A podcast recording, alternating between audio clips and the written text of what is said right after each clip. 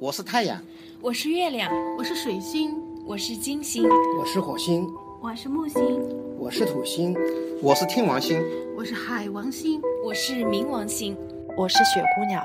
我可以去任何的星球，你是哪一颗？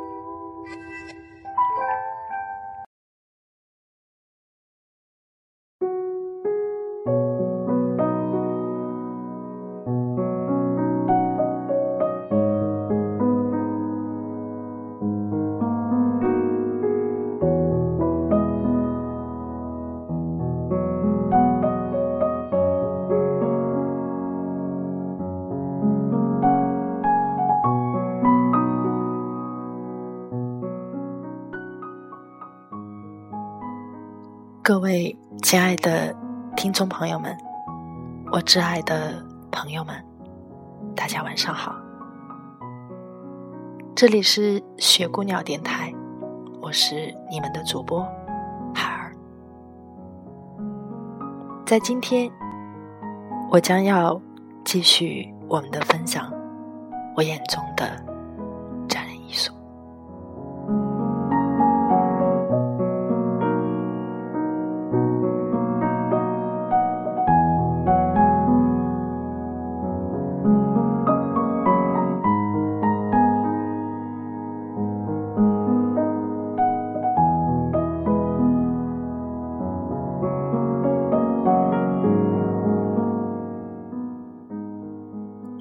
湛然书评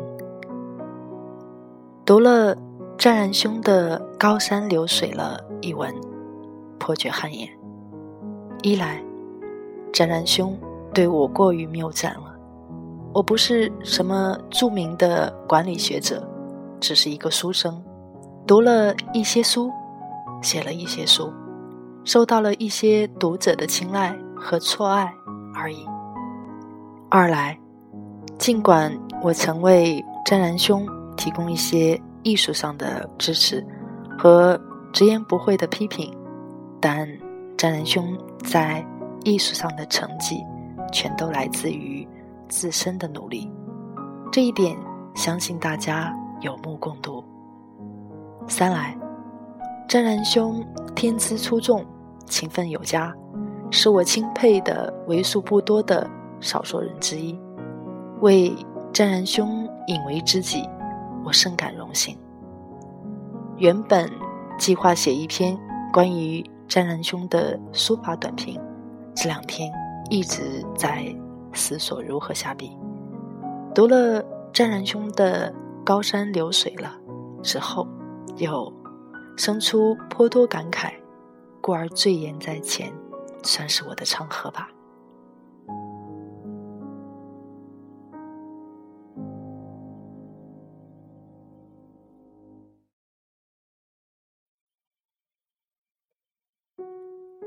关于詹仁兄的书法，我始终是清醒的旁观者。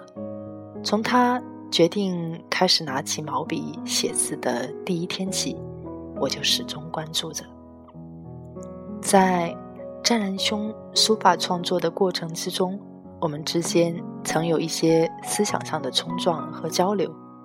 为此，詹仁兄还曾撕毁了不少的一批作品。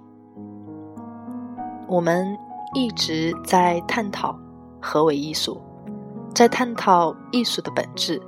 我们的答案是一致的：艺术是一种真，一种本心的展现。因此，对艺术作品的评判也只有一个标准：是否真，是否表达了艺术家的本心。我们都知道，真、善、美。没有真，就不可能有善，也就不可能有美。真是善与美的根本。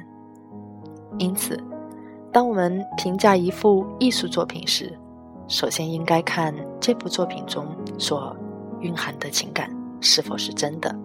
如果不是，那这幅作品就失去了欣赏的价值和意义了。当下，为艺术。充斥着整个艺术界，绝大多数作品充满了虚伪、娇柔造作的情感，像是一个个卖弄风姿的风尘女子，这些充满恶俗与低级的作品，不但不能带来美的享受，而且会污染我们的审美。我个人欣赏张然兄的作品，并非因为他在技术上有多么的出色，也不是因为他在美术知识上有多么的渊博，而是因为他的作品之中充满了一个字。那就是真。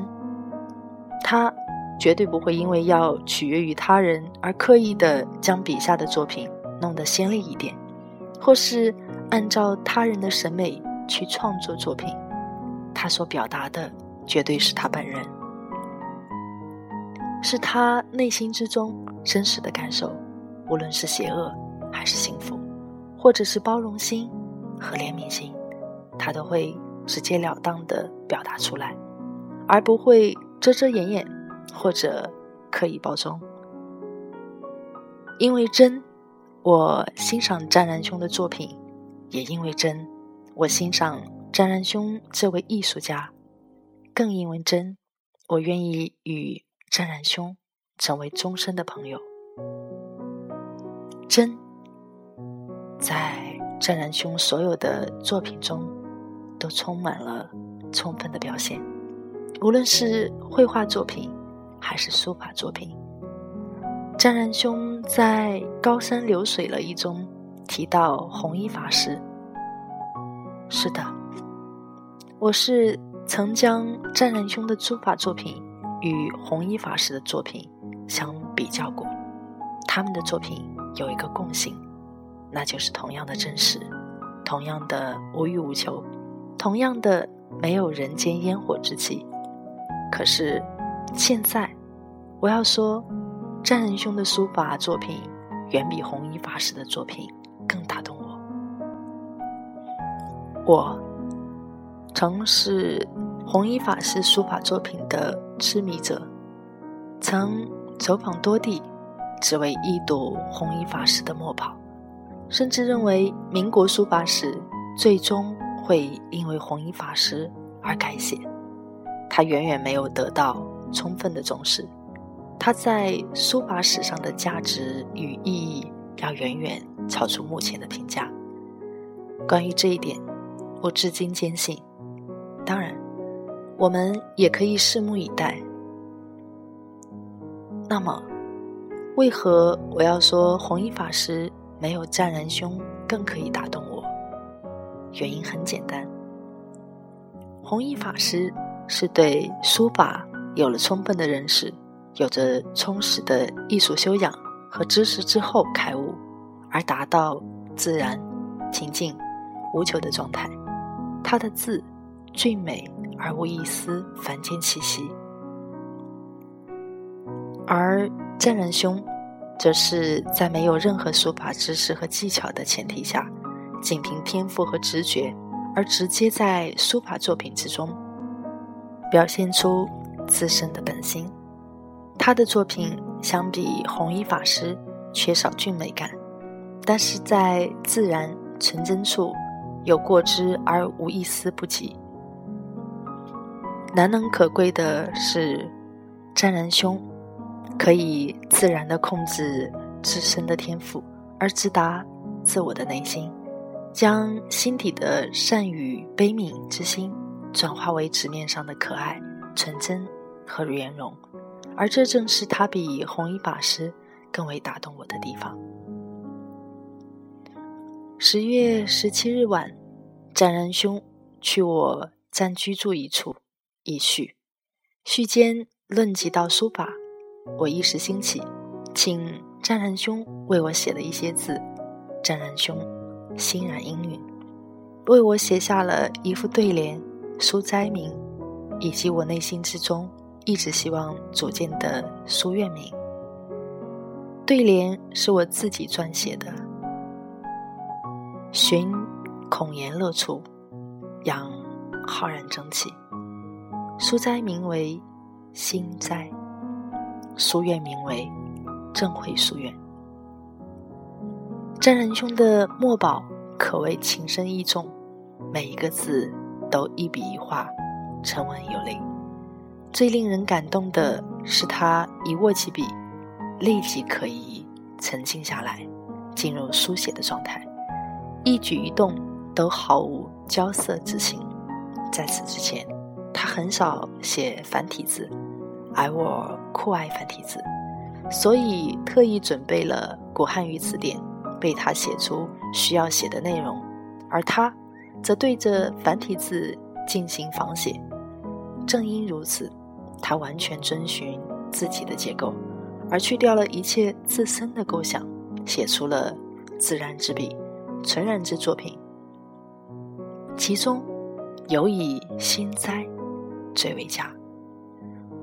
关于战仁兄的书法，在这篇短文之中，我并没有付诸过多笔墨，甚是憾事。不过，人生总是会有遗憾，所以留一些遗憾。才会延续往后的思索。少宇于二零一零年十月二十日十时零四分，窗外狂风大作，山雨欲来。